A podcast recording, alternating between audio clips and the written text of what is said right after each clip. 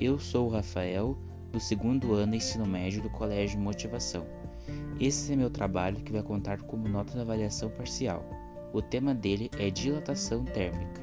Sempre quando um material está submetido a variações de temperatura, ele sofrerá contração ou dilatação térmica.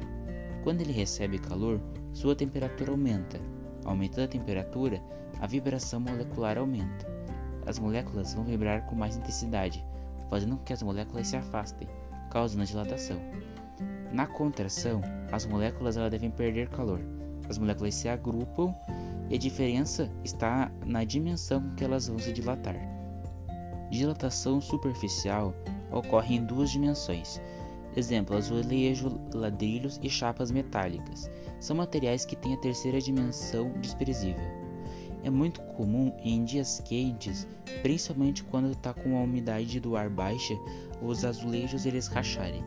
As pessoas acham que é por conta de não ter sido muito bem colocado ou por ter pesado com muita força, por ter passado com o carro por cima.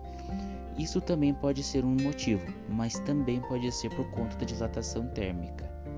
Na volumétrica, o aumento do volume de um objeto acontece quando é nas três dimensões, tipo numa barra de ouro, num líquido ou até mesmo num gás.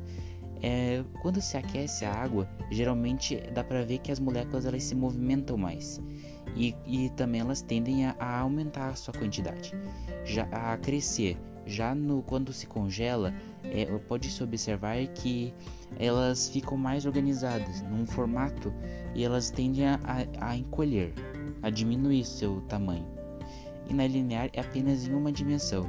É quando o seu tipo num fio. Seu comprimento é mais relevante que sua espessura. E também pode-se observar que quando se coloca fio num poste, eles deixam sempre um pouco sobrando. Tipo, fica como se fosse no formato de uma barriga. Porque se no dia esfriar muito e ele se contrair, o fio não arrebentar. E por isso acontece isso.